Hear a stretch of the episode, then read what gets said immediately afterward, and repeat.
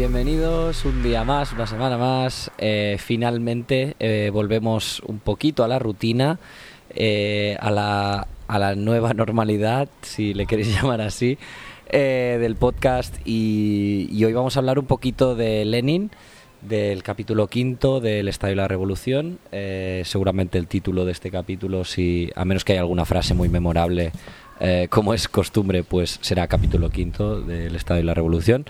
Eh, pero bueno, como siempre, primero eh, voy a presentaros a los las otras personas que participan en el podcast, que son Lucía y Alberto, y vamos a hablar un poquito de nuestras vidas y de cómo nos van y todas esas cosas. Entonces, hola Lucía, hola Alberto. Eh, Lucía, ¿qué tal? Yo bien. Pues nada, ¿os acordáis de la llorica que estaba como, ay, el TFG, el TFG? Pues que al final me he ido bien, me he graduado y ahora tengo la típica crisis existencial de graduada. Así que nada. Además en agosto, que ni siquiera Bueno. tengo cosas para distraerme. Pero bueno, no, no pasa Bueno, nada. Estoy aquí vibing con Lenin. Es un buen momento para... eh, agosto, digamos, es un buen momento para no saber qué hacer con tu vida. Ya, la verdad es Ah, que sí, la situación se presta. Está bien. bueno, y Alberto, ¿qué tal? ¿Cómo estás? Espera, eh, me has pillado. me has pillado justo desperezándome durante toda la intervención de Lucía. Tío. Eso se considera micromachismo, lo mínimo.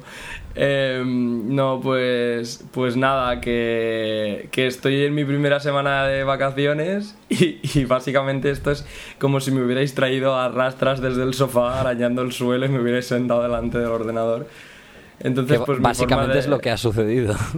Sí, mi forma de resistencia pasiva, eh, no violenta, frente a los oyentes del podcast y su tiranía de siempre querer más, es que pienso grabar recostado en la silla y no, no me voy a acercar al micro en ningún momento. Y super Bueno. low energy y no prometo dejar de bostezar en algún momento. si sois eh, si sois técnicos de sonido, sabéis eh, lo- con lo que tengo que lidiar. Eh, y, bueno, yo, a ver, el otro día publiqué en Twitter pues un vídeo de, los, de las tomateras, porque la verdad que siempre, bueno, ha habido múltiples personas por múltiples canales que me han preguntado que cómo están las tomateras. Están bien, no os preocupéis, ya ha pasado lo peor. Eh, y ahora pues a, a comer tomates, ahora es la época, la época bonita de... Que, que por cierto, yo hago un, Ojalá salgan verdes. Hago, publicidad de la huerta. Yo probé uno de los calabacines, hice una crema y la verdad Es es, verdad. que se nota la, la ecología y los productos químicos para matar a, a las plagas. Se nota, se nota el sudor de podcast. Dios, de- me, me ha dado de- mucho asco esto, de verdad. el- el sa- el sabor de, de sudor de podcaster marxista. Sí, y de lágrimas, se notaba ahí el aderezo con, con lágrimas y Saladito, estrés. Sí, sí. sí. Pero bueno, mu- muy bueno. Buena crema de calabacín. Buena crema. Sí, eso, esos tomates, yo es que tengo miedo de, de- tendría miedo de probarlos porque es como todo, todo el estrés, toda la, la, la- el la sensación de perdición que se ha creado ahí, o sea, es típico argumento de película de terror, ¿no? De, de todo eso se atraen a los tomates y los tomates salen malogrados. Toda esa, esa mala vibe que yo descargo agresivamente sobre las plantas para que produzcan más. eh, pues, pues sí, no, realmente están, están buenos. Eh, pues nada, el capítulo quinto, yo creo que con este repasito hoy, eh, que estamos todos un poquillo de, de agosto, imagino la audiencia también lo estará. Eh, creo que podemos pasar a, a tocar un poco esto. Eh, capítulo quinto, las bases económicas de la extinción del Estado. Eh, yo es que hace, hace mucho que no grabamos de este tema, ¿eh? Y espero que espero que, que no se nos haya olvidado las cosas. A ver. eh, Nos hemos vuelto, nos hemos vuelto revisionistas en estos, en estos dos meses. se nos han olvidado los, los cuatro primeros capítulos y ahora empezamos a decir barbaridades. Podría pasar, ¿eh? O sea, yo no me hago responsable de lo que diga en este episodio. Porque no estoy hablando yo, est- está hablando el agosto como concepto. ¿Nosotros íbamos con Bebel o solo para situar? ¿Íbamos con Lenin o con el otro? Hostia, a mí me suena mucho el nombre Kautsky. Yo creo que hay que ir con ese. Parece majo, parece agradable. Pues si vamos a ir entrando, eh, el primer punto es eh, planteamiento de la cuestión por Marx Em, Hostia, pues perdonad, perdonad, esto no tiene nada que ver, pero se me ha ocurrido buscar la pinta que tenía Kautsky en Google Imágenes porque nunca lo había buscado. Y ciertamente parece majo, o sea, bastante más majo que Lenin, he de decir, rollo. Os voy a pasar una imagen por Hangouts para que, que- os hagáis una idea, pero es que realmente sí parece Papá Noel. Lenin parece bastante bitchy. O sea, parece como. A ver, Lenin, Lenin parece el conde Drácula, es que partiendo de ahí. como claro. que te va a meter un, un moco en cualquier momento. Que va, o sea, Lenin, pues Lenin, sí. pa- Lenin pa- Es un poco- Lenin parece un no muerto. Sí. Pare- parece un veterinario de. plan. No sé. no, Lenin parece el director que- de una revista de moda que hace comentarios metiéndose con la gente. Vale, aquí están las Sí, tres sí. Españas. A mí me parece, a mí me parece un, un- un vampiro, pero muy claramente un vampiro, además, o sea, todo acartonadísimo. Y los cuadros estos clásicos del realismo socialista todavía lo, avampira- lo vampirizan más. Sí. Pues bueno, os he pasado por Hangouts la Pues foto eso, de, Pues, pues la, la verdad es que Kautsky es como súper adorable, Sí, sí, con la barba blanca, súper tal. Sí, co- con, una mirada como muy Pare- pura. pa- parece una- un abuelo más de fiar, no sé. Que, bueno. Kautsky- Una mirada pura, concepto. eh, Lenin, Lenin, eh, Lenin ya no es nuestro mejor amigo. Friendship, friendship with Lenin ended. Lo siento, haber tenido una mirada pura, lo que se valora aquí en el siglo XIII. Bueno, entonces, planteamiento de la cuestión por Marx. eh, no sé, no me acuerdo muy bien cómo hacíamos el formato de esto, pero si os parece podemos, podemos ir seleccionando trocitos, lo que nos ha llamado la atención y, y bueno, pues también nosotros tenemos pues un cierto conocimiento de la obra y podemos también pues eh, recordar cuáles son pues las cosas más más importantes de la misma. Eh, yo os he comentado antes que, pues como, como en algunos otros episodios recientemente, pues no he tenido tiempo de preparármelo muy bien eh, y sé de buena fe que Alberto es el que más se lo ha, se lo ha organizado y subrayado. Eh, así que, ¿por, qué no, ¿por qué no nos comentas un poco qué es lo que más te ha gustado de, Sí. de este Pues yo quería hacer una venga, introducción. no, pues- en contexto histórico. Del capítulo, Que- del capítulo quinto. A ver, en realidad no es, en realidad no es contexto histórico, es como poner un poco la situación a las personas, porque igual la gente no, no lo está siguiendo con el libro, ¿sabes? Que es me parece correcto que no se siga con el libro. Pero bueno, básicamente en este, en este episodio trata, porque Marx es un polemista, o sea, todas sus, igual que Lenin, o sea, todas sus obras son polémicas.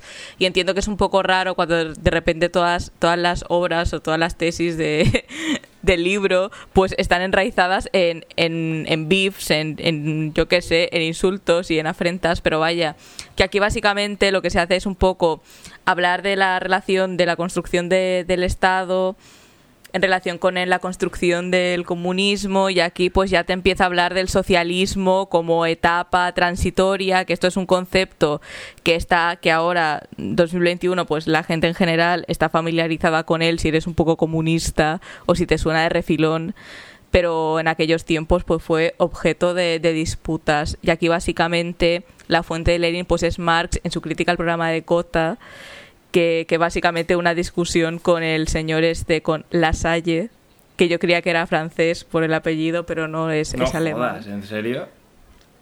Claro, es alemán, lo que pasa es que es un apellido judío, pero tampoco... Ah, no, sabía- no pensaba que era francés. Sí. Vale.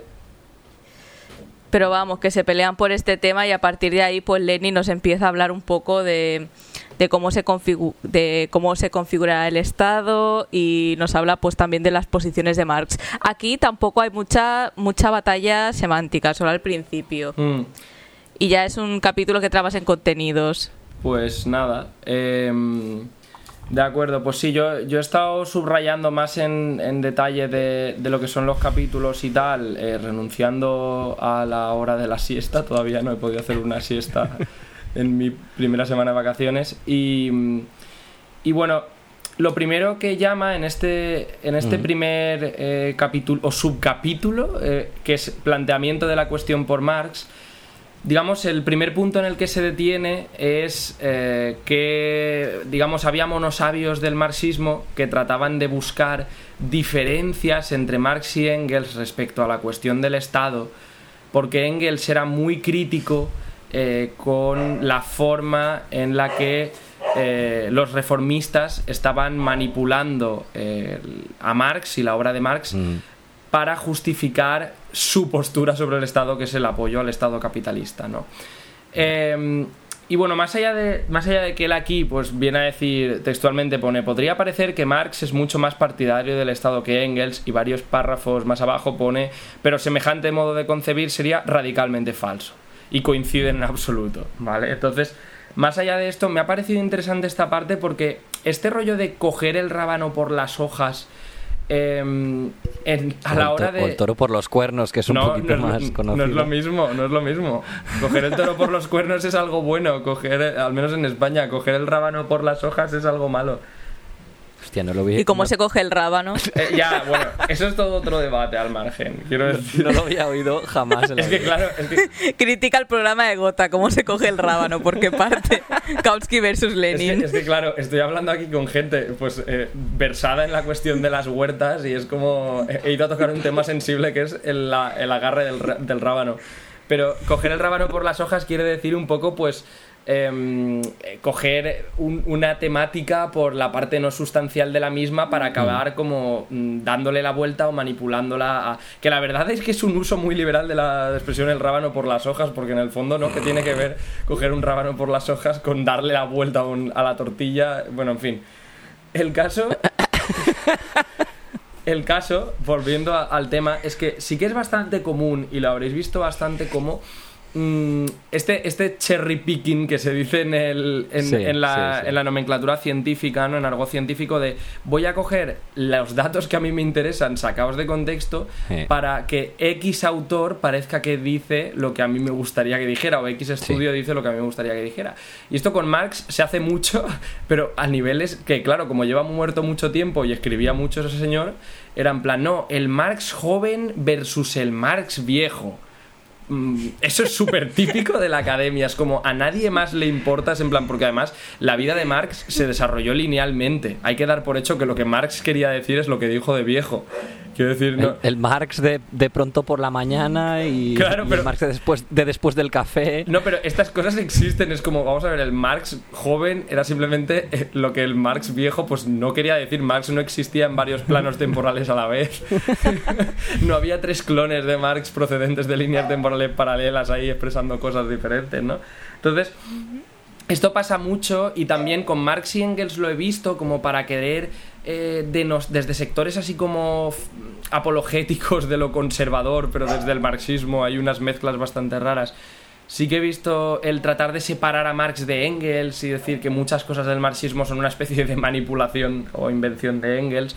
Entonces, eh, parece ser que eso no es nuevo y tiene sentido que no sea nuevo porque en un sentido más amplio pues está dentro de, esto un poco de, coger el rábano por las hojas en definitiva. Eh, y nada, más adelante, un poco el, eh, lo que te va a decir Lenin es, vamos a ver, Marx y Engels no eran eh, autores de la editorial santillana, ¿sabes? Que tienen toda la puta vida por delante para escribir tranquilamente y divagar. O sea, no son pensadores rollo Aristóteles, que están ahí, pues están. No sé si Aristóteles hacía eso, pero tal y como yo entiendo la filosofía griega, es. Tú estás en una plaza y esperas a que pase alguien y le sueltas la chapa y luego lo escribes. Vagueando. Sí, está. está Bueno, igual, igual luego te envenenaban con cicuta, pero vaya, que, sí, que era un poco. Era un poco así. ¿no? O sea, tú le dabas la chapa al que pasaba por. Era el Twitter del momento. No, no phones. Bueno, a ver, eso, eso eran un poco, un poco más los sofistas. Después ya los, los tal ya iba más por, por contrato de, de las élites, en plan de aquí estoy. Vale, pues. El caso es que Marx y Engels, no, al final Marx y Engels son políticos de la clase obrera, son políticos revolucionarios de la clase obrera y eso quiere decir, joder, pues que a veces hacen más hincapié en unas cosas y a veces más hacen más hincapié en otras mm. según a quién le estén soltando el beef ¿vale? Y yo creo que esto nos pasa a todos. Yo creo que no es lo mismo hablar, yo qué sé, eh, pues explicarle la temperatura que hace en España a alguien del Caribe que a alguien de Suecia, ¿no? Eh, no probablemente a uno le hagas más hincapié en que hace fresquito en comparación al Caribe y a otro le digas pues que hace calor en comparación a, los fiordos.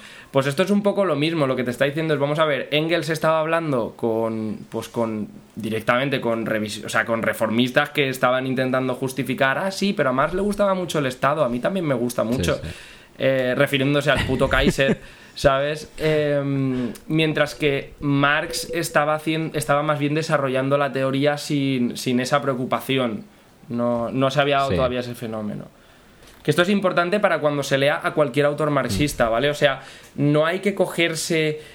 Que esto lo veo, lo veo muchísimo en Twitter. O sea, no hay que aferrarse como clavo ardiendo, como rábano por las hojas, a, mm, a un a una frase de un texto ahí apócrifo súper marginal y súper específico de un autor. ¿Vale? O sea, Sí. generalmente los comunistas son, somos bastante claros en lo que queremos decir y los clásicos estos comunistas, incluso los políticos comunistas del siglo XX, joder, lo que decían, lo que querían decir lo decían claramente en mil sitios, en mil libros y haya documentos oficiales aprobados por los partidos políticos. ¿Vale? Entonces, Sí, el otro, eh, el otro día estuve, estuve explicando a, a una persona, pues, que era el, el revisionismo, ¿vale? Y, y porque me dijo, "Pero esto, y esto el revisionismo, ¿pero qué es para, para vosotros, ¿vale? Para, para ti.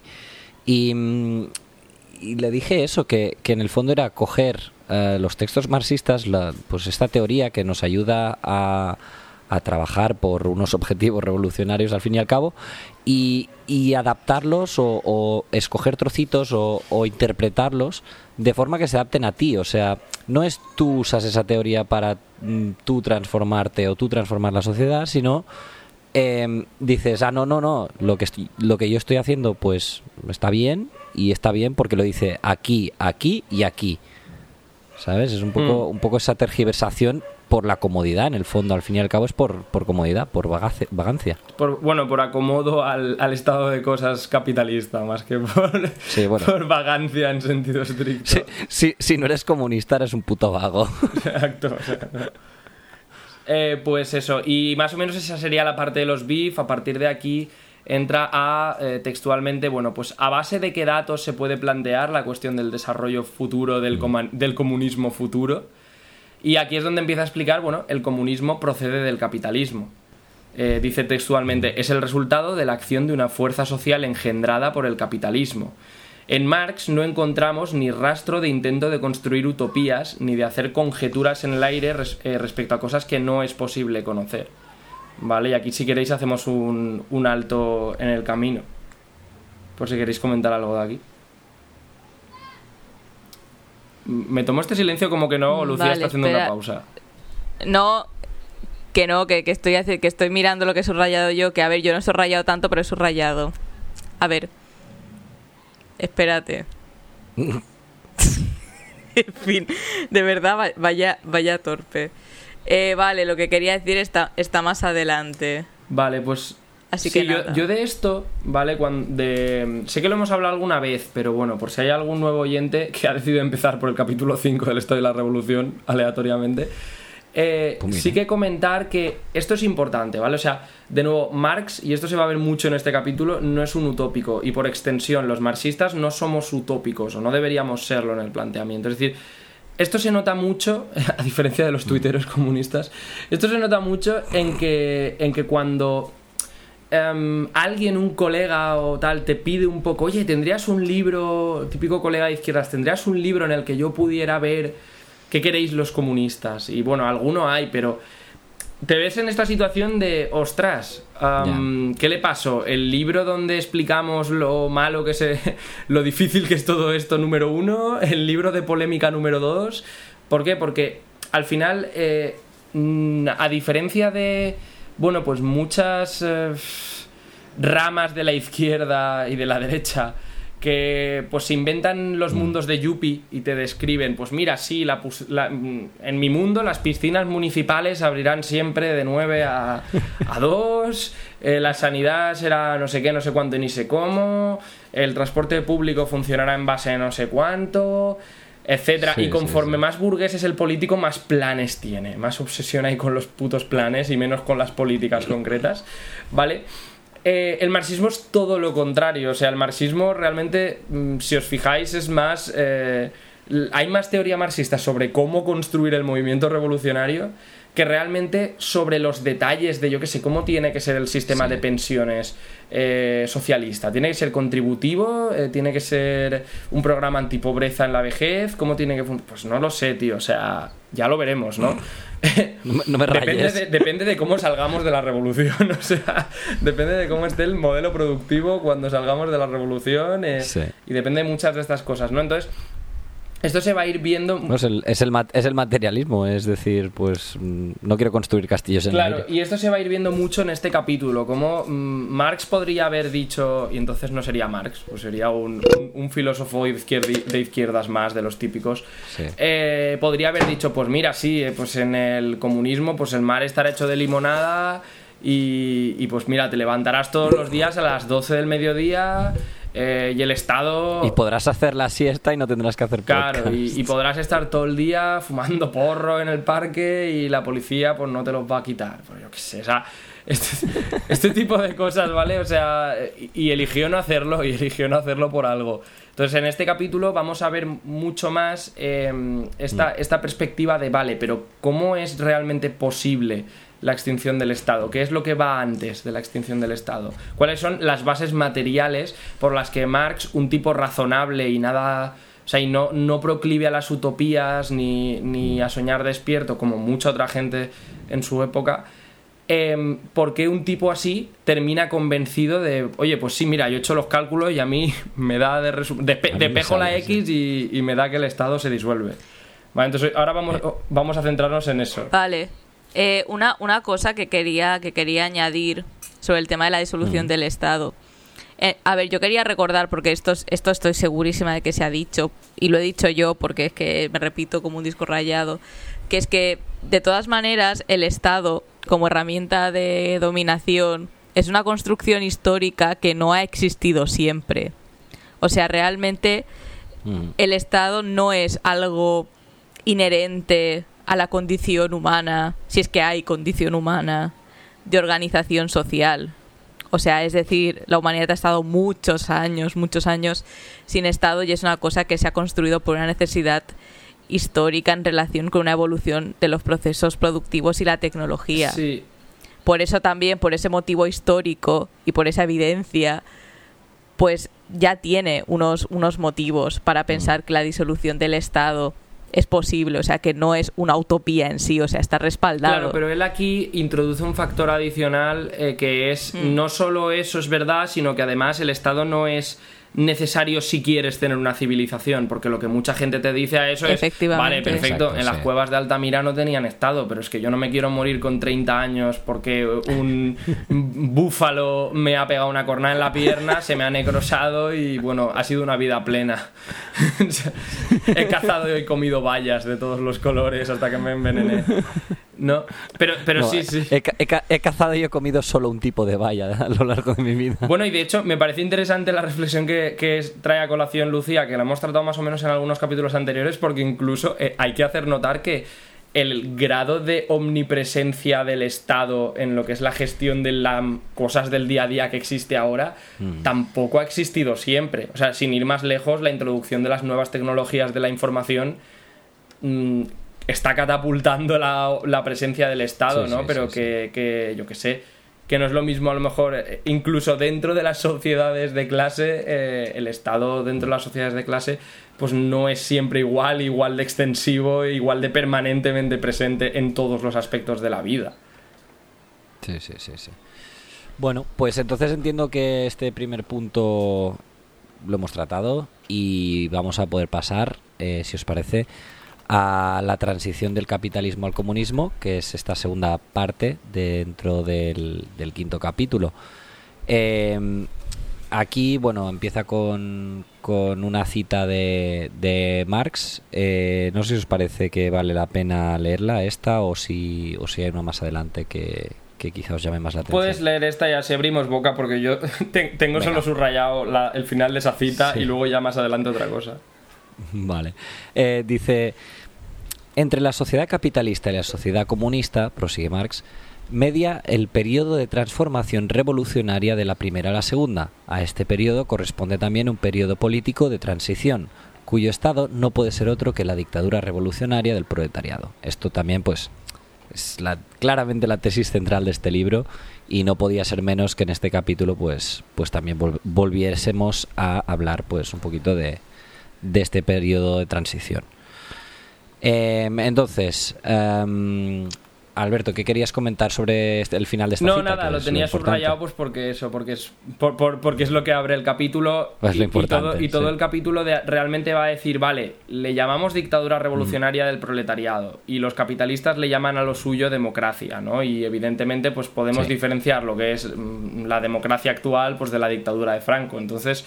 Eh, vamos, lo que va a explicar mucho en este capítulo, sobre todo ahora a continuación, es realmente qué es la democracia capitalista realmente existente y la dictadura del proletariado en qué medida es democrática y para quién. ¿Vale? Un poco lo de siempre, de, libertad, pues para qué y para quién.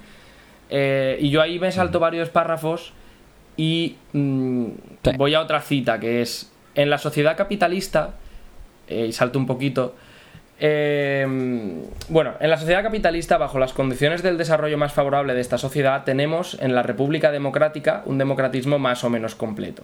Pero este democratismo se halla siempre comprimido dentro de los estrechos marcos de la explotación capitalista y es siempre en esencia democratismo para la minoría, para las clases poseedoras.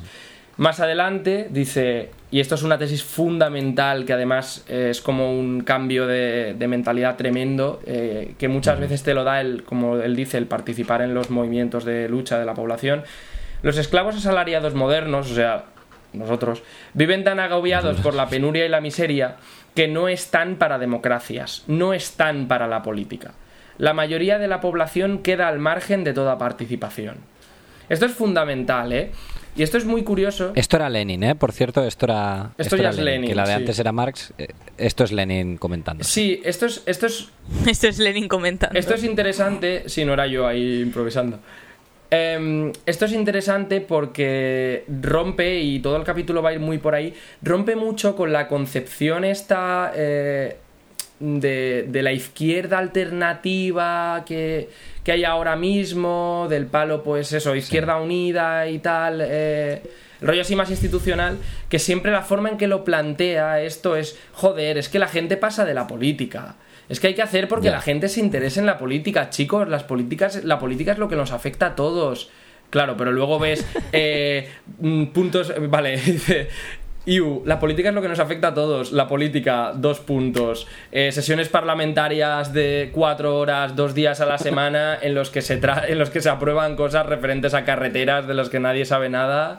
Eh, y luego se cambia la constitución en una tarde. ¿Vale? Quiero decir, hay una relación directa en por qué la gente no está para política. Y esto se va a tratar un poco más adelante. Él aquí lo que va a dar son datos. Son de, he subrayado los de Alemania porque me mola, porque son exactamente iguales que los de España de ahora. Y esta es la Alemania de principios del siglo XX. Dice, Alemania es tal vez el país que confirma con mayor evidencia la exactitud de esta afirmación, precisamente porque en dicho estado la legalidad constitucional se mantuvo durante un tiempo asombrosamente largo y persistente, casi medio siglo. Los estándares de la época me hacen mucha gracia. casi medio siglo de constitución. Y durante este tiempo la socialdemocracia supo hacer muchísimo más que los otros países para utilizar la legalidad y organizar en partido político a una parte más considerable de los obreros que en ningún otro país del mundo. Recordemos, entre 1871 y 1914 la socialdemocracia era el movimiento obrero revolucionario, ¿vale? Todavía no se habían escindido los revolucionarios. Y continúa, pues bien, ¿A cuánto asciende esta parte de los esclavos asalariados políticamente conscientes y activos con ser la más elevada de cuantas encontramos en la sociedad capitalista? Es decir, de todas mm. las que hay en ese momento, esta es como la más la que más, participa la población y no deja de lado la política, de 15 millones de obreros asalariados, eh, que curiosamente ahora en España hay 16 millones, o sea que nos viene al pelo la cita, de 15 millones de obreros asalariados, el Partido Socialdemócrata cuenta con un millón de miembros. De 15 millones de obreros hay 3 millones sindicalmente organizados. Por ejemplo, en España de 16 millones hay más o menos 2 millones y medio de, obreros eh, sindicalmente organizados. O sea, más o menos estamos igual que cuando Lenin eh, escribía libros libros, pues no estamos ni tan bien ni tan mal, ¿no? Ahí está. Pues no, no había visto el paralelismo, ¿eh? pero es bestia tanto en cuanto a los datos como esto de medio siglo de, de democracia súper, buah, locura. Sí, por eso, ¿no? Entonces es bastante interesante porque esto me, me encanta que rompe mucho de nuevo con los mitos de... Siempre la, la izquierda reformista siempre encuentra eh, mitos con los que dejar de, de lado cualquier tipo de lucha política eh, creíble y consecuente, ¿no? Y una de las que encontramos ahora es esta especie de fatalismo de... Claro, pero es que yo he visto documentales y pelis de, de cuando los años mm, principios del siglo XX, cuando Lenin escribía, y uff, es que estaban todo locos, es que, es que estaba todo el mundo organizado, tío, es que tú ibas por la calle y igual, a gente con brazaletes rojos desfilando, otro rollo, tal. Eh, y en verdad luego vas a leer a Lenin y te dice, no, la verdad que los obreros pasan bastante del tema, ¿eh? Aquí de 15 millones en el país así más de izquierdas, eh, con la población trabajadora más de izquierda, realmente... eh, mm, hay, hay solo un 20% sindicado, que, ¿sabes? O sea, es, es que es llamativo Sí, esto. sí, sí. Es llamativo. Entonces, ¿Cuánto daño han hecho las películas? sí, sí. No, pero, pero que no es en plan... Abo- abolicionista del cine. Sí, sí, no, no, sé muy, no sé muy bien en qué sentido lo dices, pero sí, sí, estoy de acuerdo. Fuera, fuera el cine. A mí me gusta. No, a ver, lo digo en que en que se ha en que se ha con- sí, en que se ha construido, esto también ha contribuido en plan en que hay como construida una quizá una épica Ya. cinematográfica de la lucha obrera, tal, y la gente pues obviamente lo ve y se emociona. También hay documentales, que los documentales, aunque tengan pues una pretensión de ser objetivos, pues tú obviamente pues eliges No lo que quieres sí. eliges lo que quieres enseñar, bueno, en fin, por, es- por eso lo decía. Claro. Porque la gente no se saca estas ideas tampoco de la nada. Ya, ya, ya, ya. Pero bueno, eso. Eh, yo, yo, a mí me ha parecido interesante el dato porque, porque bueno, viene a constatar que efectivamente, o sea, es que no se le pueden pedir a- peras al olmo. Eh, como luego explicará, en una democracia capitalista, yo estoy con los refranes hortofructícolas hoy. No se le pueden pedir peras al olmo y al final en una democracia capitalista, si nos quedamos esperando a, uff, es que la población pasa mucho, es que están todos en paradigma neoliberal, supongo que en esa época también habría alguien, habría algún obrero de izquierdas que diría, uff, es que de 15 millones solo 3 estamos sindicados, es que, es que, uff, es que están todos en el paradigma kaiserista, wilhelmiano y, y claro, ¿no? O sea, que cada época ha tenido su forma de pensar reaccionaria particular, pero... La gente tiene que abrir los ojos y, y despertar. Es que creen demasiado en el Kaiser, la revolución no es posible. Bueno, no sé si ni si había Kaiser en esa época. O sea, yo, yo sé de historia, pero solo de historia del movimiento obrero y comunista. En todo lo demás soy un paleto. Eh, vale, y a continuación pasa a desarrollar todos los pequeños detalles que los he subrayado porque me parecen súper actuales. Eh, porque Lenin no es tonto, Lenin sabía que se le iba a manipular. Lenin sabía que en algún momento algún chupatintas del futuro, queriendo salvaguardar Iba a una hacer lo cátedra mismo o que algún- sus coetáneos hacían con Marx. Claro, algún político institucional de turno súper apoltronado iba a decir, si Lenin estuvo muy bien, pero es que claro, ¿qué quieres? Era la Rusia zarista, eh, allí todos vivían muy mal, yo estoy de acuerdo con lo que hizo, pero no podemos hacer lo mismo en España, chicos, España es un país donde, o Alemania Chicos. es un país donde se vive eh, muy bien, eh, Alemania dos años más tarde, pues Nuremberg saludando brazo en alto. Entonces... Aquí va a poner ejemplos, como Lenin no era tonto, va a poner siempre ejemplos de la democracia más desarrollada que el tipo se puede imaginar, que Lenin se puede imaginar, que vendría a ser pues una democracia capitalista de las de ahora eh, Sí. normal y corriente, ¿vale? Entonces, ejemplo, dice... mm, Si nos fijamos más de cerca en el mecanismo de la democracia capitalista, veremos siempre y en todas partes, hasta en los pequeños, en los aparentemente pequeños detalles del derecho de sufragio, por ejemplo, para votar, todo el mundo tiene derecho al voto. Bueno, en esa época, aparte que las mujeres no podían votar y en muchos países pues había razas que no podían votar, está el tema del requisito de residencia, que sigue dando mucha guerra. Ahí tenéis los pueblos estos de ah, el pueblo de la España vaciada donde Vox gana las elecciones. Eh, vale, miras la- el censo, votantes, 20 personas, población, 600 personas. Ay, pero ¿y los otros 580 que son? Pues eh, jornaleros rumanos que no tienen derecho al voto. Sí, ¿Vale? sí, porque sí, no tienen la ciudadanía y conviven con, pues, con 15 fachas que encima tienen que darnos penica a todos porque viven en la España vaciada.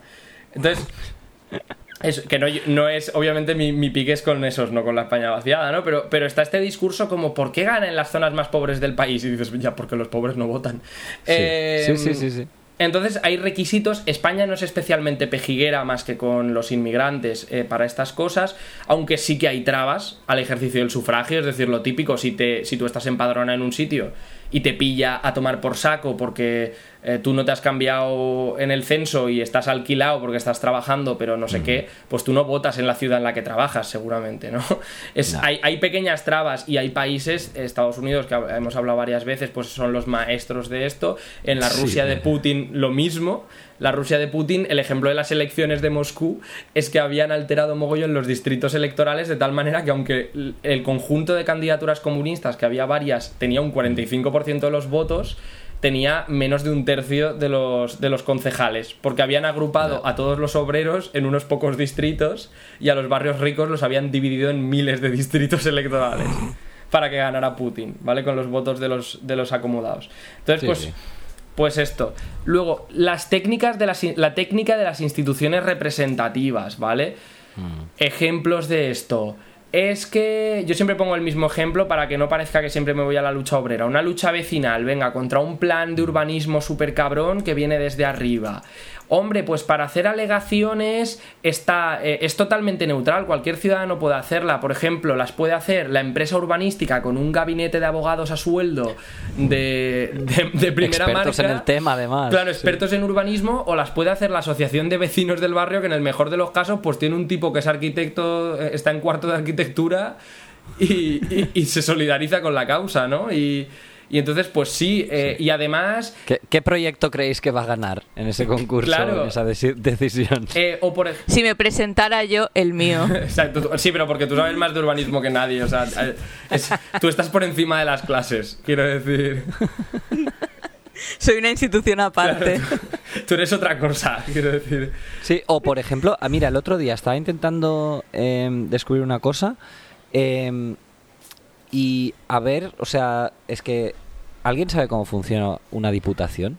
O sea, ¿sabéis la cantidad de dinero que reparte una diputación provincial? O sea, es una de las cosas que más gasta del Estado y, y estuve buscándolo rato, en plan de ¿dónde coño lo pone cómo funciona una diputación comarcal y quién los elige a esta Claro, y gente? cómo se les hace presión. Pero a Es que hay muchas luchas de la población que van de hacer presión al Estado para algo, ¿sabes?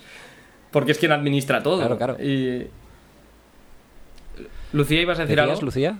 Sí, sí, yo iba, yo iba a decir, o sea, he llegado tarde, porque estamos hablando de encontrar datos y tal, y justamente yo quería comentar que para el de, o sea, el tema de votar y votar viviendo tú en otra Mm. provincia, que es como mi, di- mi día a día, o sea, bueno, mi día a día, mi día a día cada cuatro años, de las, Joder, de las- no de no autonómicas me y tanto esos. a votar. Hombre, pero yo soy una institución y tengo que votar. Oye, que tenemos que hacer un barrio nuevo, cuéntanos más, tiramos más por unas, por, por hacemos cul de sac. Eh, Ah, pe- pero eso sí, ¿eh? nos lo tienes que contar desde, desde tu casa, no, no desde donde estés viviendo. Desde, desde tu sitio de nacimiento. No, pero a- yo, iba, yo iba a comentar, porque justo he estado como pensando un montón, justo cuando decía así, porque el trámite para votar desde una provincia, a, desde viviendo, yo que sé, en Barcelona, votar, a, tienes que votar en tu distrito tal. Estaba pensando en explicar el trámite burocrático que yo he tenido que hacer, porque lo he hecho, o sea, hay testigos, lo he hecho con gente, me han visto hacer ese trámite, pero no me acuerdo. fíjate si será complicado. O sea, era una cosa. Sí, sí, tan compleja que no me acuerdo. Digo, ¿dónde fui primero? ¿Qué firmé? ¿Qué me dieron? ¿Qué era ese papel? Y está. Sí, sí. Y lo he borrado y digo, pero, hostia. ¿Qué, qué ha pasado aquí? Yo quería contar mi, mi anécdota de, de, de persona que vive en otra provincia y no está empadronada. O sea, y no, no me acuerdo de nada. Me acuerdo de estar en la oficina de correos, eso sí. Pues, o sea, imaginaos, ¿vale? Para que Lucía, que es una persona que, vamos, recuerda la, perfectamente la relación dialéctica entre la forma de los edificios y la, y la anchura de las aceras y la explotación de la clase obrera, eh, para que ella no recuerde el trámite como tiene que ser de leonino. Eh, por eso, ¿no? Y estos pequeños, estas pequeñas trabas, la idea es verlas en conjunto, ¿no? Porque luego está lo de siempre. Tienes que hacer alegaciones. Esto es muy típico. Esto se lo encuentra mucho el movimiento estudiantil. Cuando te han aprobado una cosa que es una barbaridad y que afecta especialmente a los estudiantes de, familias trabajadoras, ¿no? Y, tienes que ir a protestar. Y entonces con lo que te encuentras es que te dicen, no, es que esto se aprueba en la... Esto ya se aprobó en una junta eh, eh, súper super oscura, eh, elegida primeros de año, que cuando miras la composición, la dirección tiene más miembros y más votos que, los colegios electorales, digamos, que, que los electores. y además más viene marcado por un precepto europeo, eh, su puta madre es como, madre mía, me estáis agobiando con tanta democracia. Habéis votado tantas veces todos vosotros solos que yo al final no tengo nada que decir. O sea, no sé cómo os lo habéis montado, esa es la técnica de la administración. Esa es la manera, claro, es que ese, sí, sí, ese es el objetivo eh, es como cuando un calamar escupe tinta, ¿vale? O sea, es, es ponerte lo difícil y literalmente es ponerte tinta por delante. Es, es bonita la metáfora, sí, sí. Sí, sí, sí. Ya te digo, hoy estoy granado. Em, los obstáculos, luego pone, en los obstáculos reales que se oponen al derecho de reunión y pone gritando, los edificios públicos no son para los de abajo. Es que entiendo que lo grita porque está como... Está, por algún motivo ha decidido que eso en concreto merece, merece exclamaciones. Esto yo creo que es algo que se vive mucho también, ¿vale? Y España, por suerte, pues tiene un clima eh, moderado y agradable, excepto en verano. Mm, y, una, y un, sector de los bares bastante potente, con lo cual es relativamente factible hacer reuniones, ¿vale? Porque siempre vas a tener un bar de tu cuerda que, que, te, abra la puerta o, al menos que tengas cierta discreción. Pero yo me imagino, yo qué sé, en la pérfida Albion, rollo, en, en Londres, donde, donde estaba yo, que es una ciudad absolutamente privatizada. Claro, absolutamente privatizada, donde se te puede poner a llover en cualquier momento, eh, donde lo más parecido a esos espacios para reunirse que hay son espacios verdes de kilómetros, mm. es en plan, ¿qué haces? ¿Te llevas el portátil? Entonces la reunión tiene que durar una hora, porque se te va a acabar la batería del portátil o se te va a poner a llover. Eh, o te vas a un pub, con... pero ¿cuánta gente puedes meter en un pub, no?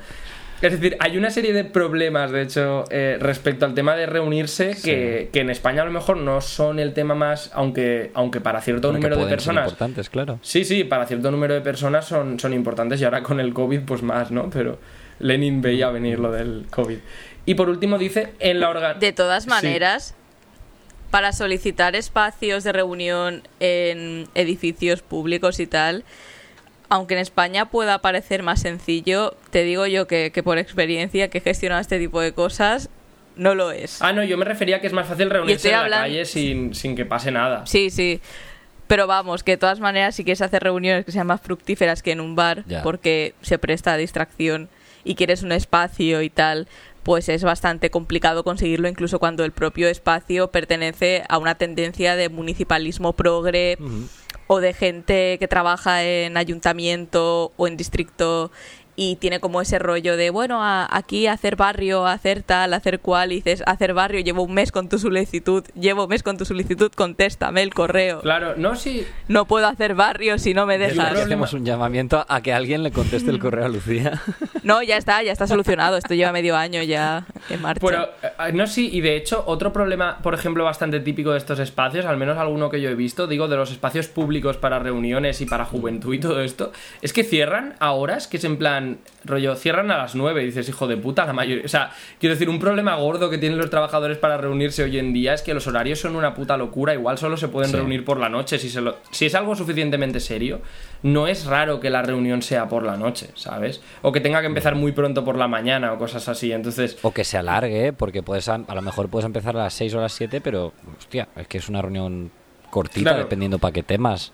Y luego pone, eh, sigue, en la organización puramente capitalista de la prensa diaria, que esto es súper importante, ¿vale? O sea, al final de la película yo no tengo un periódico en plan El País. O sea, yo no tengo la cadena Ser. o sea, el Internet nos permite hacer este podcast. Pero el problema es que la cadena Ser también tiene su podcast. Quiero decir, al final, rollo, el Internet no nos iguala. Lo único es que me ofrece a mí el equivalente a un panfleto antes, ¿sabes? Rollo, ahora la gente ya no compra prensa escrita y por tanto yo ya no podría financiar un, periódico escrito eh, sin dedicar unos esfuerzos brutales porque ni siquiera la prensa escrita puede mm. hacerlo. Pero Quiero decir, eh, los periódicos ahora mismo, las radios eh, y sus respectivas plataformas online, más todas las televisiones, Eh, y las plataformas virtuales, que las plataformas virtuales no por ser más millennials son más neutrales ideológicamente. Menos, menos capitalistas, sí. O sea, yo no tengo la posibilidad de hacer series con mensaje socialista, ¿vale? O sea, Netflix puede hacer mm, series con mensaje eh, capitalista progre. O sea, no, yo Sí, no puedo sí, hacer sí. eso. Yo no puedo hacer eso, ¿no? Entonces, hay una serie de, de, de cosas que por sí solas, mm, cada una de ellas sería un problema, pero que cuando las vas sumando todas, eh, hacen que ya de entrada te desmoralizan a buena parte de la gente que dice, uff. O sea, yo salgo. A todo eso le tenéis que sumar la explotación asalariada, ¿no? O sea, yo salgo de currar, pues de 8 a 5 o de 9 a 6, o si tengo turnos de estos ahí en escalera, pues ya me estoy el puta semana currando y tal. Y cuando salgo de currar, o antes de currar por la mañana, encima tengo que hacer todo esto, tengo que tener una reunión de cuatro horas a la intemperie eh, para hacer un panfleto explicativo que voy a pagar de mi bolsillo porque tampoco hay imprentas públicas, que voy a tener que repartir yo. eh, o un podcast que va a llegar a los que ya son comunistas, ¿no? Este, este tipo de, de cosas eh, ya te desmoralizan una parte y por extensión te restan fuerza. O sea, solo de por sí el hecho de que haya menos Sí. gente que se organiza ya es una forma de restar fuerza a los que están organizados, ¿no? Entonces, él dice aquí, estas restricciones, excepciones, exclusiones y trabas para los pobres, en plan, cosas que a priori se supone que no pasan, pero que pasan, Parecen insignificantes sobre todo para el que jamás ha sufrido la penuria ni se ha puesto en contacto con las clases oprimidas en su vida de masas. Me encanta esto porque es súper actual, que es lo que le ocurre a las nueve décimas partes, si no al 99% de los publicistas y políticos burgueses. Que de nuevo, esto es tener una visión del futuro que te cagas porque publicistas Sí. burgueses todavía no había tantos cuando Lenin escribe este libro como hay ahora, ¿eh? Sí, sí, sí, sí. O sea, es lo es, mismo. es muy bueno eso. Claro, es en plan, Ferreras el de la sexta, ¿vale? O, o toda esta gente, quiero decir, para ellos si les cuentas todo eso suena como a Monserga, pero incluso ya no a Ferreras, a una persona que sea comunista, si queréis, en plan filocomunista o de izquierdas o tal, que nunca se ha movido, que nunca ha tenido que pelear por nada y nunca ha querido pelear por nada ni por nadie, eh, de tener que estar en un movimiento de masas y, y vérselas y ver lo que es que te pongan trabas. Eh, parecen minucias, es como Ya. ya, pero hombre, es que es que esto es el primer mundo y son los problemas del primer mundo y claro, es que es rollo casi como diciendo eh, mucho te quejas eh, cuando Franco eh, no dices a Ya. ver, tío, es que estas cosas te las dice Lenin, no te las digo yo, o sea, al final todas estas cosas en la práctica son la manera en la que cuando no hay unas turbulencias enormes la pues los capitalistas no tienen ni que esforzarse, o sea, solo con su sistema funcionando lo más democráticamente posible ya nos excluyen, ya pasa esto.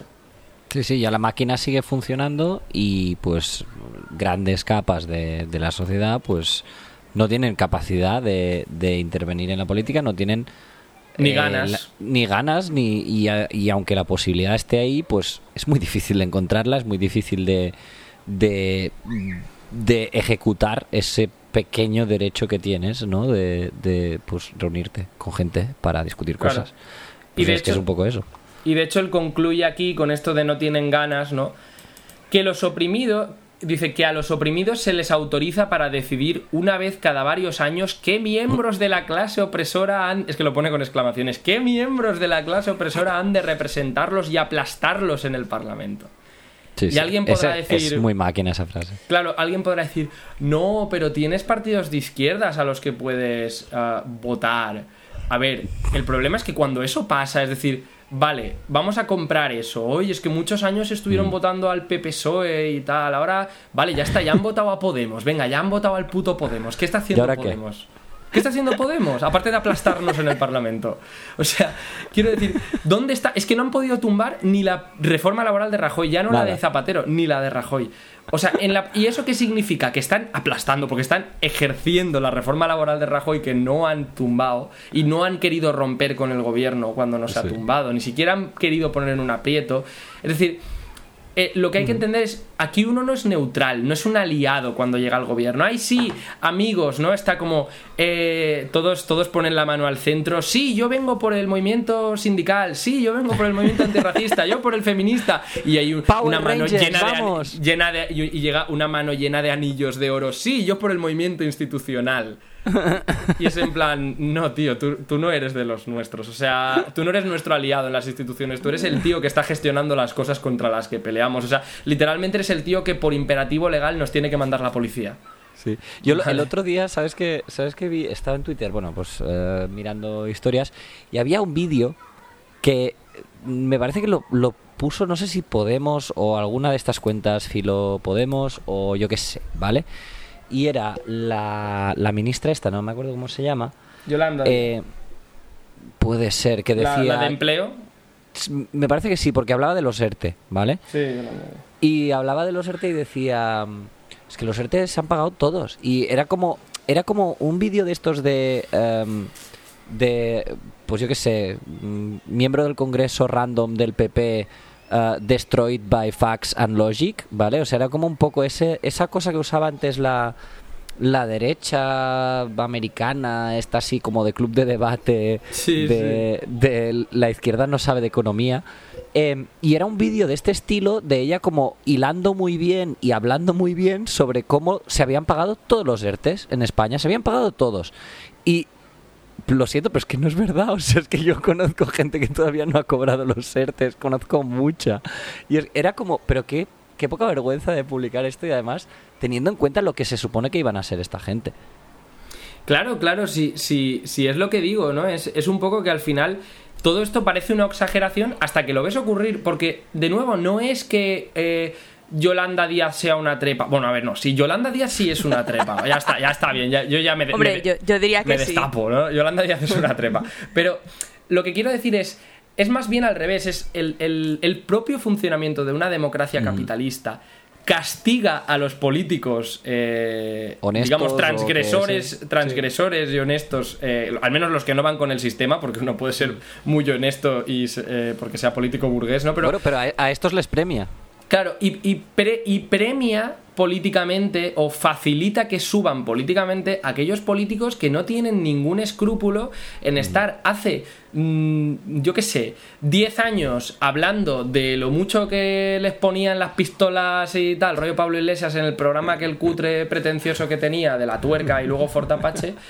Y, y- y que luego te pueden mirar a los ojos y decirte lo mucho que están sufriendo por estar eh, cobrando un salario que jamás hubieran cobrado con su empleo usual eh, y que, ah, bueno, pues que este año va a haber 15 un parque público ampliado con 15 viviendas nuevas en, en toda la comunidad valenciana, ¿no? Que este es el nivel, o sea, es que es en plan...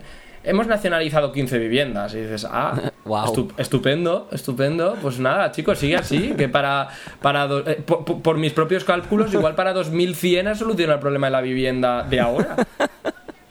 si nos morimos todos. Es que. Eh, Esto pasa mucho con el ecologismo también, en plan de... de no- la respuesta no es eh, al cambio climático de los políticos pues progresistas o de izquierdas y tales. No es, eh, vale, hay que implantar el socialismo en cinco años o, o literalmente vamos a morir todos. Eh, es, bueno, y así eso, que, que alguna corporación así tocha en 2075 eh, plante cinco árboles.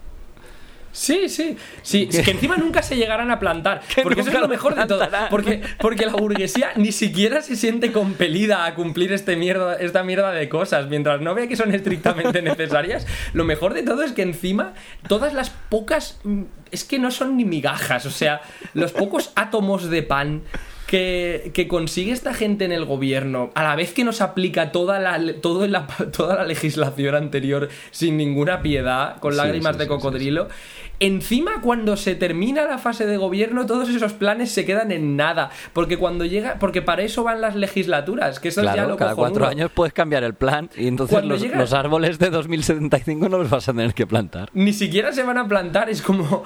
eh, porque además es tal cual, es como. He decidido que voy a hacer una ley súper progresista en materia de. Yo qué sé, la ley de prevención de riesgos laborales. Pues siempre. Sí. eh, siempre dicen en, en los sindicatos y tienen razón que es una ley bastante progresista. Pero el problema es que luego. eh, a ver quién aplica eso. ¿Vale? Y esa es de las más progresistas, pero pasa lo mismo con las leyes contra la violencia machista, que luego el- llega el PP y los dejan sin presupuesto. Ya La ley de memoria sí. democrática. Bueno, de hecho, sin presupuesto. de hecho tampoco se ha, la ley de violencia de género tampoco es que se haya ampliado, ¿eh? O sea, no, no, eso aparte. Han hecho, sí, sí, que, la ley de violencia de género ahí sigue desde 2005, ahí de, del chill. Zapatero, Zapatero hasta y te ahora han puesto... top ten de... No, sí, es... Además, Zapatero ahora es Radfem, así como curiosidad. No, pero es, es, un caso curioso y que además sirve para ejemplificar esto que tú decías y también para ejemplificar otra cosa que me parece guay detenerse, que también es el tema en que no hay posibilidad de que tú de que mm, la política capitalista haga una es que tampoco quiero decirlo en términos comunistas, pero lo voy a decir porque tampoco voy sé otro término ahora mismo para decirlo. Sí, no, pero eh, yo qué sé, porque es que suena como out of context. Bueno, en fin, que haga una rendición de, cuentas, ¿no? Sobre sobre las promesas, sobre lo que ha cumplido y sobre lo que no. Y nos parece algo como tan tan loco en general como concepto. Ya, ya que es que ni siquiera se, es que ni siquiera se nos se nos ocurre, o sea, esto se te ocurre igual cuando ya eres comunista y cuando exiges a tus representantes dentro de la organización o partido que la hagan y dices, hostia, es que claro, yo esto no, no hay manera que yo pueda exigírselo a la política capitalista porque no está hecho para este tipo de cosas. Y el problema es que cuando se hace es aún peor, porque se hace en el marco capitalista, porque realmente la democracia capitalista es como es a base de pura evolución. Hay una parte de conspiración, pero hay una parte muy grande de evolución natural, de decir, ¿qué pasaría si ahora, eso yo lo vi en mi, en el sitio donde vivo, no voy a dar muchos datos, pero eh, hubo una época en la que se pusieron muy de moda eh, esto de los presupuestos participativos. ¿Y qué problema tenían los presupuestos participativos? Que votaba como mucho un 5% de la población y que a las rendiciones de cuentas no iba nadie. ¿Y qué pasó? Que se dejaron de hacer. ¿Por qué? Porque al final, cuando tú estás decidiendo sobre un 0,5% del presupuesto para decidir si hay césped o no en el puto campo de fútbol municipal, pues van a votar los de la peña de fútbol, sale sí y siguiente debate. ¿Vale? Porque, en fin, eh, porque es en plan, de verdad, o sea, con la de problemas que tengo, no voy a pedir libre en el trabajo, no voy a utilizar el ratito que tengo para estar con, pues, con mi novia o con mi familia o, cocinando, es que ni siquiera haciendo cosas de tu tiempo libre, haciendo cosas de casa para ir y votar si quiero que se gasten el dinero este. Y eso es a nivel municipal, que es donde hay cierto grado de, implicación directa, porque muchas cosas, pues, pues oye, te van a afectar pasado mañana. Es que, es que rendición de cuentas como tal, imaginaos si la hiciera Yolanda Díaz, si es que ella estará convencida de que lo hace.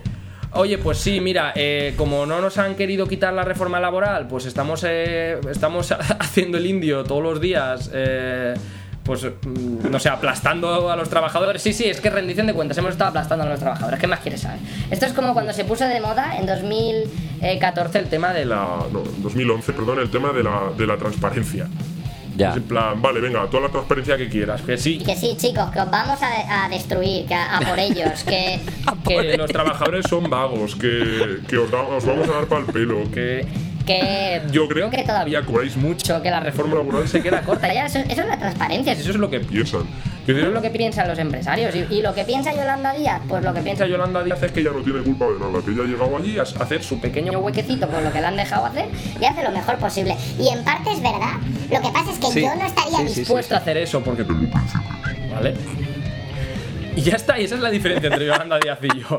Por lo demás. Este, este, mira, este va a ser el primer clip que me voy a seleccionar para convertir en vídeo y meter en el canal de YouTube. Para empezar calentitos, en plan, el primer vídeo de, del canal de YouTube de clips así, mejores momentos, va a ser esta absoluta brutal paliza verbal que le acabas de pegar a Yolanda Díaz. Obra, a ver, es, es merecida, ¿eh? O sea... es, que es, es, que es una rata. Volvamos un poco al tema que, que me, me, me da como, como que el agosto nos está calentando un poco el ánimo. Pero a ver, o sea, es merecida y es, elegante. ¿eh? yo ahora estoy como los los los los, em, los estos de la alt-right, ¿sabes? Los, los podcasters estos de la extrema derecha americana que están sudorosos ahí pegando golpes en la mesa. Yo estoy así y ahora los entiendo. El de Infowars, ¿no? El, ¿Cómo se llama el tío ese? Sí, exacto. El de, las ranas. El de Infowars, el de Infowars. Es que son eh, reptiles, es que son reptiles, es que tienen la empatía con la clase trabajadora de un reptil. es, que, es que es curioso porque, porque estás tipo de. Yo creo que ese tipo de teorías eh, conspiranoicas y tal. A mí me, a mí me gusta el tema de, de las teorías de la conspiración porque me parece un fenómeno sociológico interesante. Me parece muy, muy interesante. Y, y creo que hay una cuestión de la absoluta desconexión que hay desde la política institucional hacia la clase trabajadora que la han sabido identificar y explotar súper bien, pues esta gente que después vive de... A ver, no, no- no nos engañemos, es una estafa y una secta como cualquier otra. El tío este de las ranas gays y no sé qué, pues vive después de vender unas pastillas de Mm. que, te, que te hacen más hombre y que te suben la testosterona y no sé qué mierdas, ¿Qué, ¿vale? qué es, ¿Qué es esto de las ranas gays? ¿No? ¿Sabes?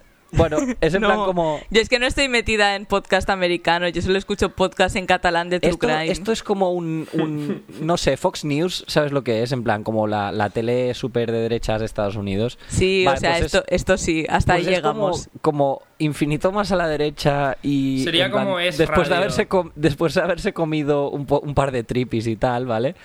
Eh, No, sí, sí, o sea, la alt-right americana la Vale, conozco pues- así pues- por encima. Yo quiero las ranas, Pues quiero saber este- qué son las ranas gays porque me El hombre interesa. este hay un, hay un episodio en el que está enfadadísimo y pues eso, pegando golpes a la mesa muy agresivamente y que se le pone la vena del cuello ahí a tope. eh, que se pone a gritar sobre que están tirando productos químicos en el agua que hacen que las ranas se vuelvan gays y que no se reproduzcan y estén desapareciendo las ranas porque son gays, son ranas gay. Eh, bueno, es una, una, una referencia muy, muy ¿Y las, ¿Y las pastillas que son? ¿Para curar a las No, no, ranas o para curarte para- a ti por si te muerde una no, rana es gay por, o algo por- por así? si se están volviendo las ranas gays, pues oye, Por si, impor- claro que Pues tú nosotros también, también. ¿no? que nosotros Ojo, también. importante que tú te tomes las pastillas que valen el triple de lo que valen en la parafarmacia de, de pues yo qué sé, de testosterona, pero chunga, o sea, en plan que realmente pues no lleva nada, es un caramelo. Y pa- eh, Eso espero, porque si estás hormonando a gente... No, no, es que pues sería igual, buenísimo. Te metes en Sería plan- buenísimo. ese es lo- la- el típico remedio herbal, ¿sabes? En plan de, mm, pues esto lleva esencia de mm, nuez y, y la esencia de nuez combinada con sulfato de azúcar y agua. Te eh, deja unos cojones de grandes pues como te, el- te, te convierte en un nombre de verdad, ¿vale? Y es un poco pues de lo que viven esta gente en realidad, ¿vale? Que es Pero escúchame, espero que no lleve, espero que no lleve testosterona porque generalmente el problema de, de meterse hormonas que tú ya tienes es que te, te- te jode el equilibrio corporal y, y puede que acabes teniendo menos, ¿sabes? O sea. Ya. quiero decir... No, me parece que, que no, no llevaría, pero, pero seguro que lleva, pues, yo qué sé, en plan, alguna, alguna guarrada rara, en plan, que, que lo haga parecer o lo haga sonar, pues, a, a- a cosa muy masculina. Es que si llevasen testosterona es que lo sabríamos, porque de repente habría un montón de gente de derechas hiper mega desequilibrada por más de la Más de lo cuenta, normal. con, con desórdenes físicos en plan súper mal. Pues, a ver, igualmente, eh, lo que iba diciendo, que, que está muy bien eh, que, que exploremos esta, esta faceta eh, de, de- Me habéis jodido la siesta, estoy de mal humor, eh, pero tendríamos que, que ir siguiendo. Sí, yo doy Eh, por hecho que, el cap- que no lo acabamos, ¿eh? El capítulo hoy. Que no vamos a acabar Ya, el yo- capítulo. Yo, yo ya no sé ni por dónde Eh, vamos, sí, ni sí, de qué estábamos sí. hablando. Yo diría que estamos como en la mitad del punto 2 o quizá un poquito Sí. más adelante. Sí, yo, yo Vamos a terminar el punto vamos, 2. os ¿Os parece si terminamos el punto 2 y, y en el siguiente episodio pues a lo mejor podemos ventilar eh, la, la primera y segunda fase de la sociedad comunista? Pensaba que ibas a decir ventilar la habitación donde esté yo y así no me caliento y puedo tirar con el episodio. No, no, ventilamos estos dos últimos puntos que son un poco más cortitos y podríamos quizá terminar el libro. Veremos, veremos. Eh, who knows. Vale, pero, Pero vayamos pero, a terminar ver, el punto terminamos, dos. terminamos Sí, el 2, sí, ¿no? sí, vale, sí. sí. Y ya, y ya nos y vamos. ya nos vemos vale. a, sí, a, a- Bueno, a al menos yo sí. nuestra vida, sí. Sí, sí. Bueno, pues yo tenía. Eh, continuando, ¿vale? Dice. Mm. Aquí entonces va a explicar ahora, ¿vale? Ya hemos visto pues lo que es la democracia capitalista y, y cómo de democrática es realmente. Entonces te va a decir. Bueno. mm, obviamente. eh, puede parecer, ¿no? O al menos para los trabajadores, obviamente la respuesta está clara. Hay que ampliar el democratismo, que dice él. Pero dice, ¿basta con esto? Y dice, no. No. Eh, te dice, básicamente, te dice no.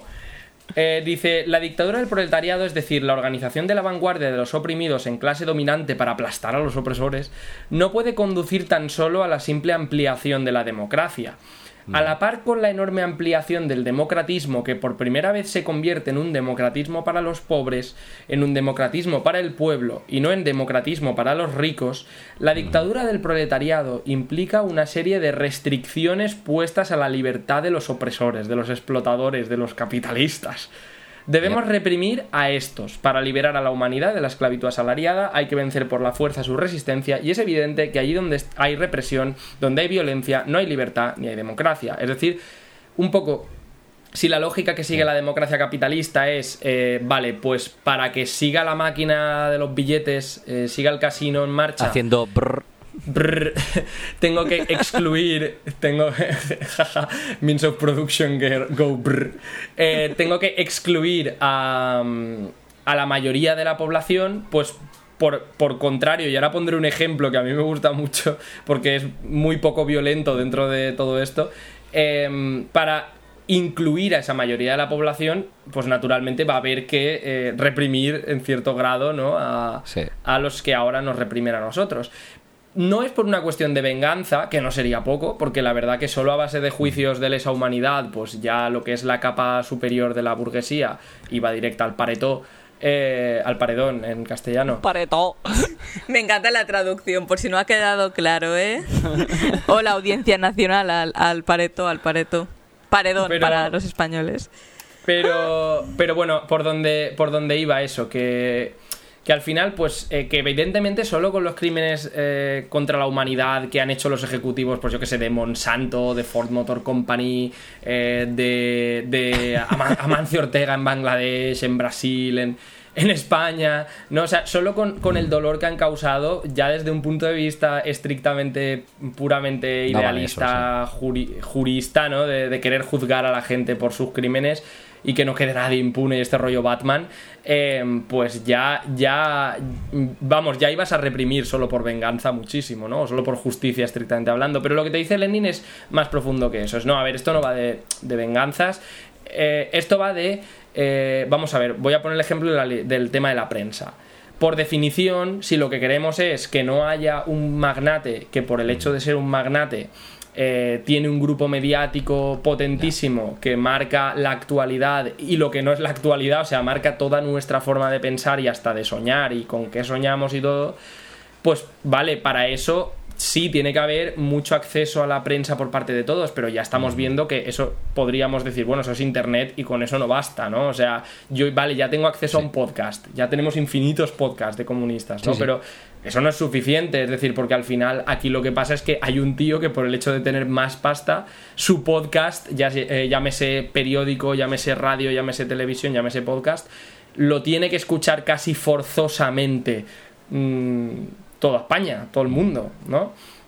Entonces, por narices, en el momento en que quieres democratizar eh, el debate público y quieres que haya un, un debate en el modo de pensar eh, a un nivel ya más profundo de, cómo elegimos lo que nos gusta y lo que no, cómo de libremente mm, recibimos y publicamos información y nuestras opiniones y cómo de libremente nos formamos opiniones, porque lo siento, pero mm, si eres un libre pensador que picotea de aquí y de allá, lo más probable es que estés picoteando de aquí y de allá, donde aquí y allá son pues eh, multinacionales de la información y por tanto pues eh, estás libre pensando dentro de los márgenes que te dejan libre pensar.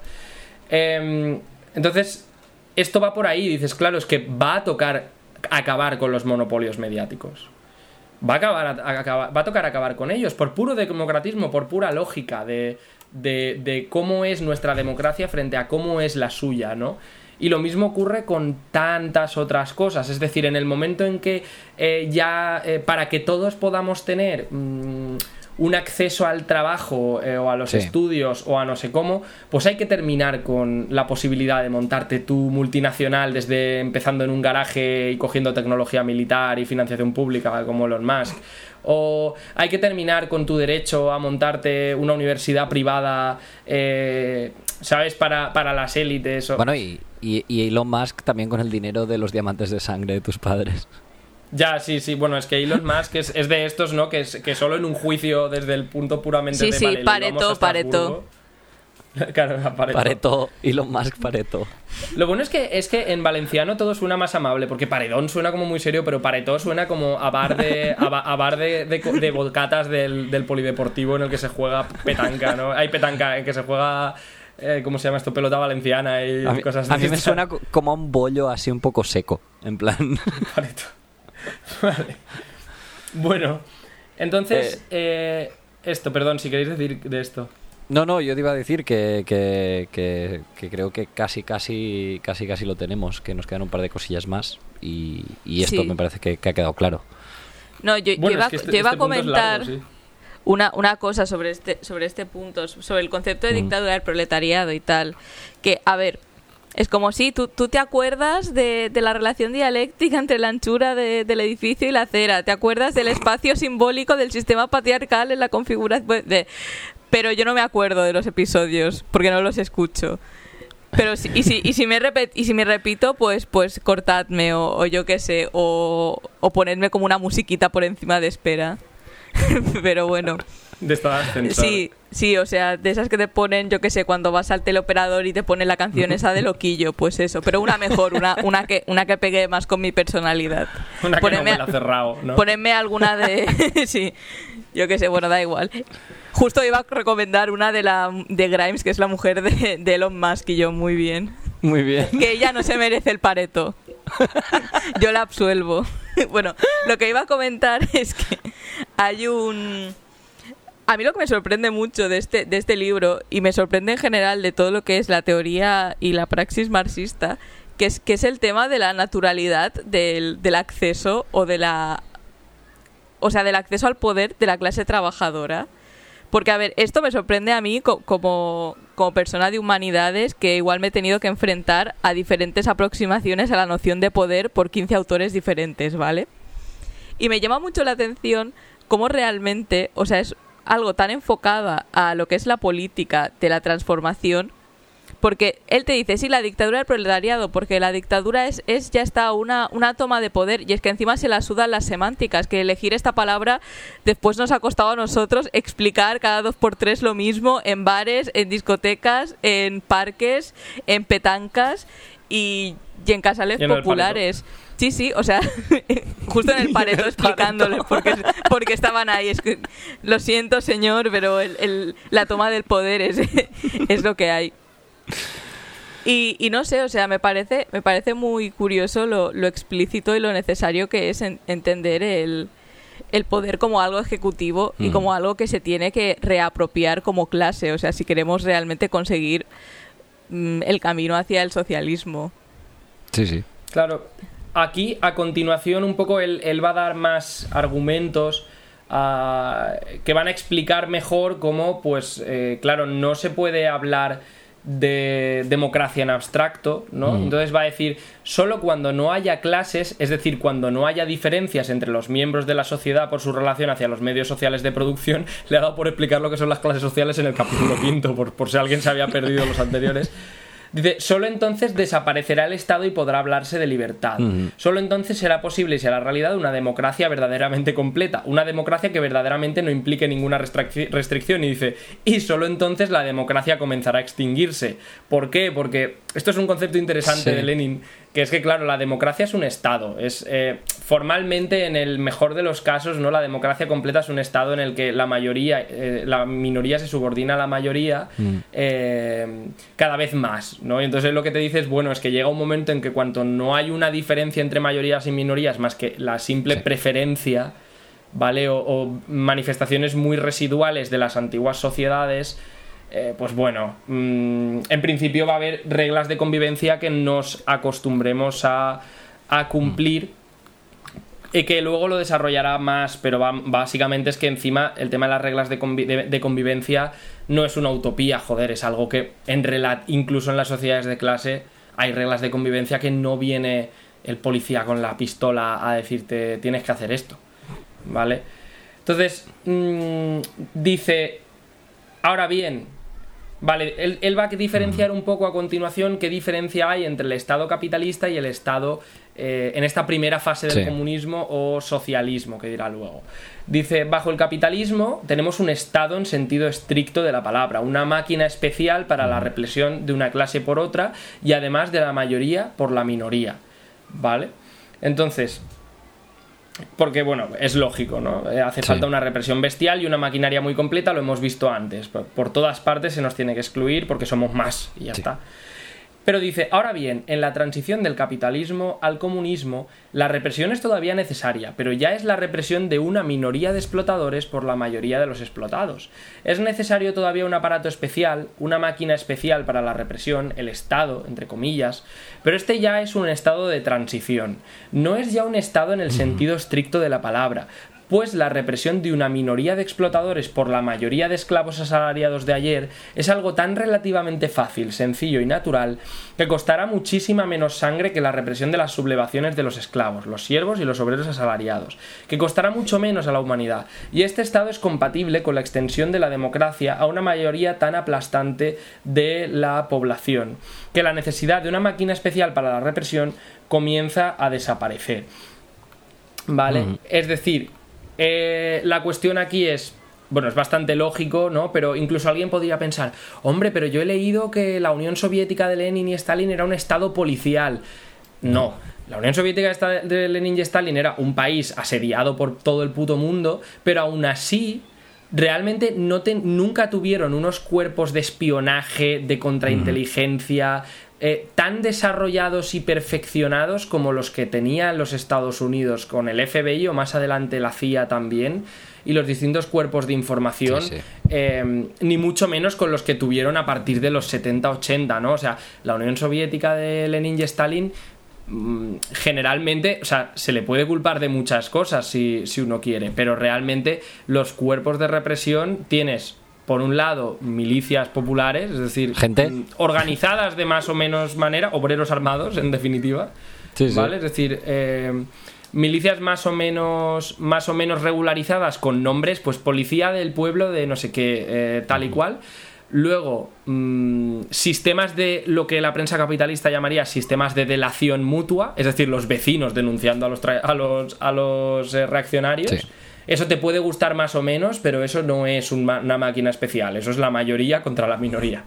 Em, y así con todo, ¿no? Incluso en el ejército, pues comisarios políticos que garantizan que el ejército no es una cosa al margen de la sociedad, eh, un montón de dispositivos que justamente lo que hacen es reducir mucho los, los aparatos especiales eh, del Estado y hablamos de países profundamente asediados eh, políticamente por las potencias Sí, sí. del momento. Bueno, y en un momento de cambio bastante profundo y radical, como es una revolución, ¿no?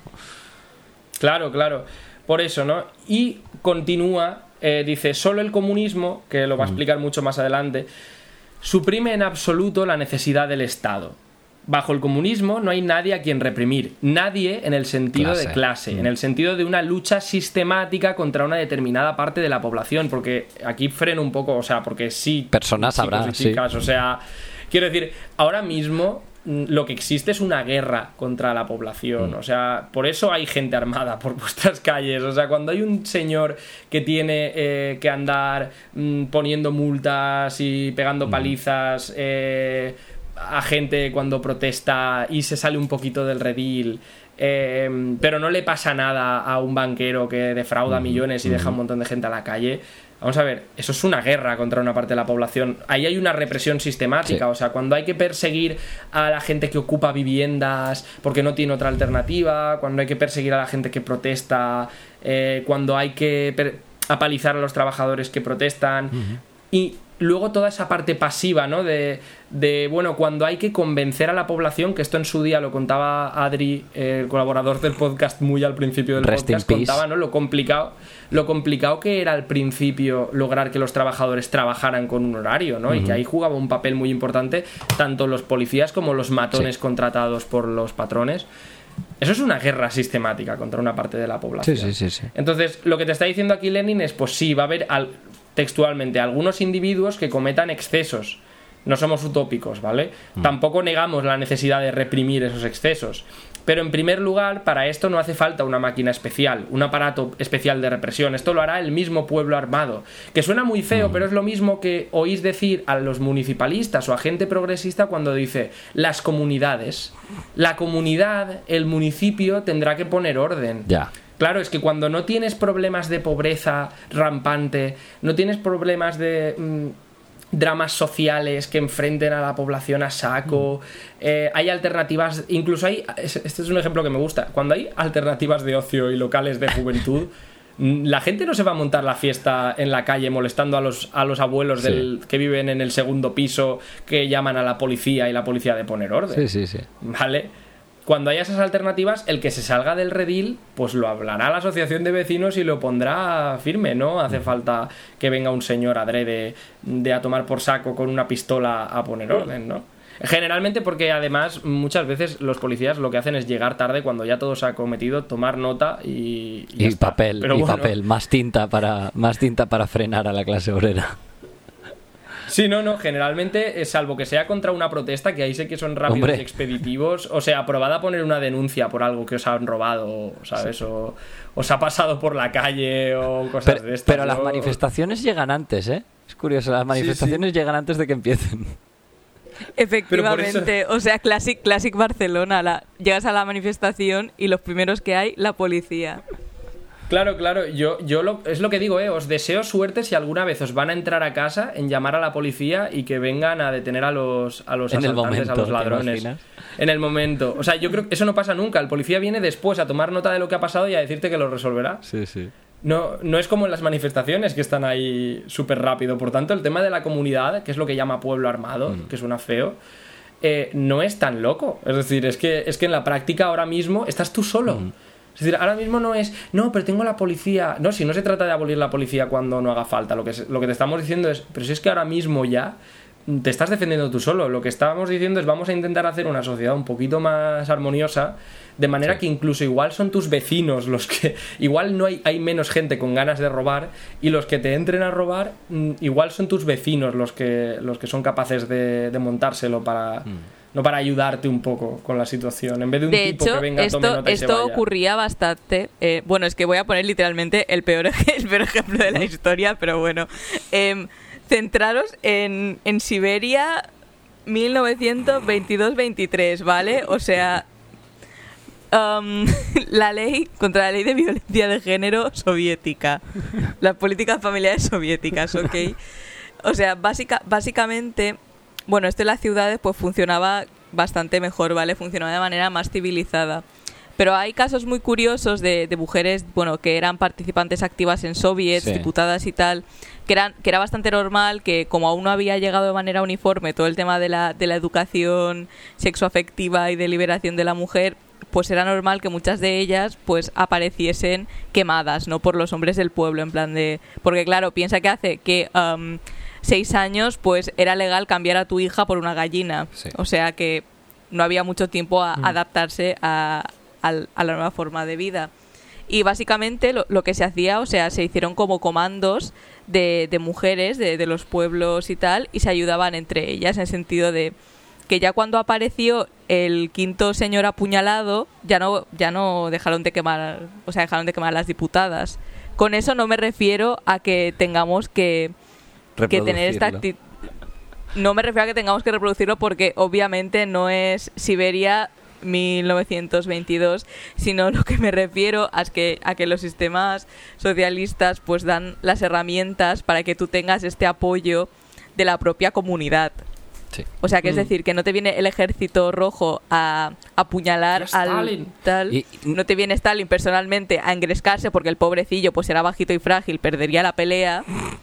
Sí, sino que sino que básicamente pues eran tus propias vecinas, tus compañeras del pueblo, que era como, pues mira, este este amenaza de muerte a la diputada, pues le damos una paliza. Y sobre todo que no, Y- no va a venir el, el- el grupo armado de obreros, eh, lo que sea, rojo, a decir, oiga, usted no se puede tomar la ley por su parte, porque literalmente pues es lo mismo, entonces no, no funcionaría. Claro, a mí me gusta, me gusta, por ejemplo, el ejemplo que has puesto, Lucía, porque además eh, mola porque la violencia de género es un caso donde yo creo que se nota un montón, ¿no? Las limitaciones que, de hecho, por la propia forma, la propia naturaleza de los cuerpos represivos, que tienen una forma de reclutar gente, que al final buscas gente que en un panorama de mierda sea súper leal al Estado, Sí. ¿vale? Y generalmente son gente ultra conservadora. eh, o sea, oscilan entre lo liberal demócrata y los ultraconservadores, generalmente en la Policía Nacional y, y demás cuerpos represivos. Ocurre que la mayoría de problemas sociales de calado no te van a poder ayudar tampoco. Es decir, va a ser la comunidad quien te tenga que ayudar, porque de verdad crees, o sea, más allá de lo básico de detener a tu agresor, que ahora lo hace la policía, em, ¿crees de verdad que la policía, ante casos menores que eso, pues va a estar capacitada o incluso tener la mínima motivación, inclinación a hablar con tu agresor y decirle, con tu potencial agresor y de construirlo? Ya. No, pero sí, tú iba a decir una cosa que me va a valer un, juicio por calumnias, pero bueno. Digamos que, em, digamos, eh, supuestamente mm, es posible, existe cierta probabilidad de que tu agresor acabe en la, en la Policía Nacional. Eh, Quiero decir, trabajando Me allí. encanta, me encanta que lo has cubierto con tres. En plan, seguramente, pero es posible y quizás, eh, maybe. Yo no estoy diciendo que esto sea No, es así. que, es que yo lo digo porque yo lo digo porque la manada, el caso de la manada será como el caso de la manada, no el- como el caso de los dos guardias civiles, el, el militar y creo que había un policía Sí, nacional sí, sí, también, que van por ahí violando, violando a chicas, ¿no? Entonces, este es un caso, pero como estos hay varios de estos de, de, de lo mismo, o sea, es que es que eh, lo que lo de que lo solucione la comunidad o pueblo armado como lo quieras llamar pues no es no es ninguna no es ninguna locura y de hecho él aquí pone el ejemplo incluso en la sociedad actual eh, bueno, pues muy idealmente la sociedad actual separa a los que se están peleando o impide que se maltrate a una mujer. Vale, pues eh, eh, Lenin tenía una visión de la Rusia del momento probablemente más avanzada de lo, que, de lo que era, pero, pero nos vale para hoy en Sí. día. Es decir, joder, pese a todo, yo sí he visto casos de, de gente interviniendo contra una situación clara de maltrato en público. eh, y por supuesto, gente interviniendo para separar a gente de peleas. Igual que también he visto gente que ha ido con el móvil a grabar la pelea y ya está. Pero, pero lo que quiero decir es eso, que no, que incluso en la sociedad actual hay este, este cierto grado de, de, de intervención eh, ciudadana, por así decirlo, ¿no? Bueno, Y hasta aquí. Yo creo que sí, que hasta aquí eh, hemos avanzado pues lo que hemos podido. Eh, hoy, hoy pues nos hemos ido un poco por las ramas, pero no pasa nada porque la verdad que, hemos comentado cosas muy interesantes. En el próximo capítulo, si hacemos capítulo de, de libro, pues eh, terminaremos este capítulo por lo menos. Eh, y poco más. Entonces, eh, anuncios, cosas así de, de- de final de programa. Como siempre, pues bueno, agradeceros que, que nos estéis escuchando y que, y que sigáis escuchándonos a día de hoy, que este me parece que va a ser el 23, capítulo 23, ¿puede ser? Me que sí. Capítulo 23. 23 o Mm, 24, Puede, puede no lo ser. sé. Bueno, en cualquier caso, 23. que mola un montón, que, que- que estamos a punto de llegar a las 10.000 escuchas en Spotify. Que eso, Ole. eso va a ser un momento bastante, bastante chulo para nosotros. Y nada, lo de la, la otra semana, que tenemos la tienda, que compréis cosas si os apetece. Si no os apetece, pues no pasa nada, ¿vale? Pero, Pues no compréis pero, cosas. pero molaría. igual, pero sin apeteceros. Eh, sin disfrutar. Exacto, si no lo vais a disfrutar, pues, pues no. Pero bueno, además he, eh, he añadido un diseño nuevo, eh, así que os animo a, a visitarlo. Eh, no sé si lo dijimos exactamente, es Teespring, T-E-E-S-P-R-I-N-G ah, barra los, los guion muertos guion del guion comunismo, ¿vale? Me parece que es eso la, la dirección. Eh, pero bueno, igualmente lo tenéis en la descripción de, de Twitter. Y nada, yo creo que, que... Ah, sí, ¿queréis comentar que tenemos una nueva miembro del equipo en las sombras? ¡Ah, la becaria! Pues sí, vamos a, a tener una camarada que, que nos va a estar ayudando desde las sombras a, a atenderos mejor en redes sociales, a la gente que estáis pagando el No, Patreon. no, no, pues- no, di, di la verdad. ¿no? La hemos contratado para que no se oigan los ruidos de ventiladores, para que ella nos abanique personalmente con un pai pai, que es muy silencioso. No un abanico, que es está mal construido como concepto, un pai Para pai. buscar en Google lo que es un pai pai.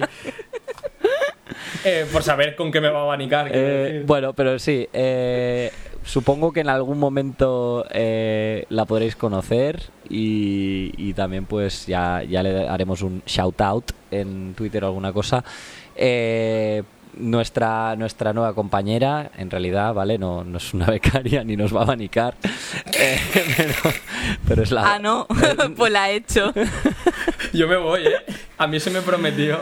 Eh, bueno, a mí al menos me va a quitar, me va a quitar un poco de estrés eh, de preparar estas cosillas y de, y de, y de, y, pues básicamente la idea es poder ofreceros un mejor, una mejor cosa, poder ofreceros un, un mejor podcast y que, y que tengáis pues acceso a más cosas chulas, un- nos podáis comunicar con nosotros mejor, estéis más al día de todo lo que hacemos, etcétera. Entonces, eh, yo creo que hasta aquí el episodio de hoy. Eh, nos vemos cuando nos veamos. Eh, estamos a agosto, así que pues eh, no esperéis que la semana que viene haya episodio sí o sí. A lo mejor hay, a lo mejor no.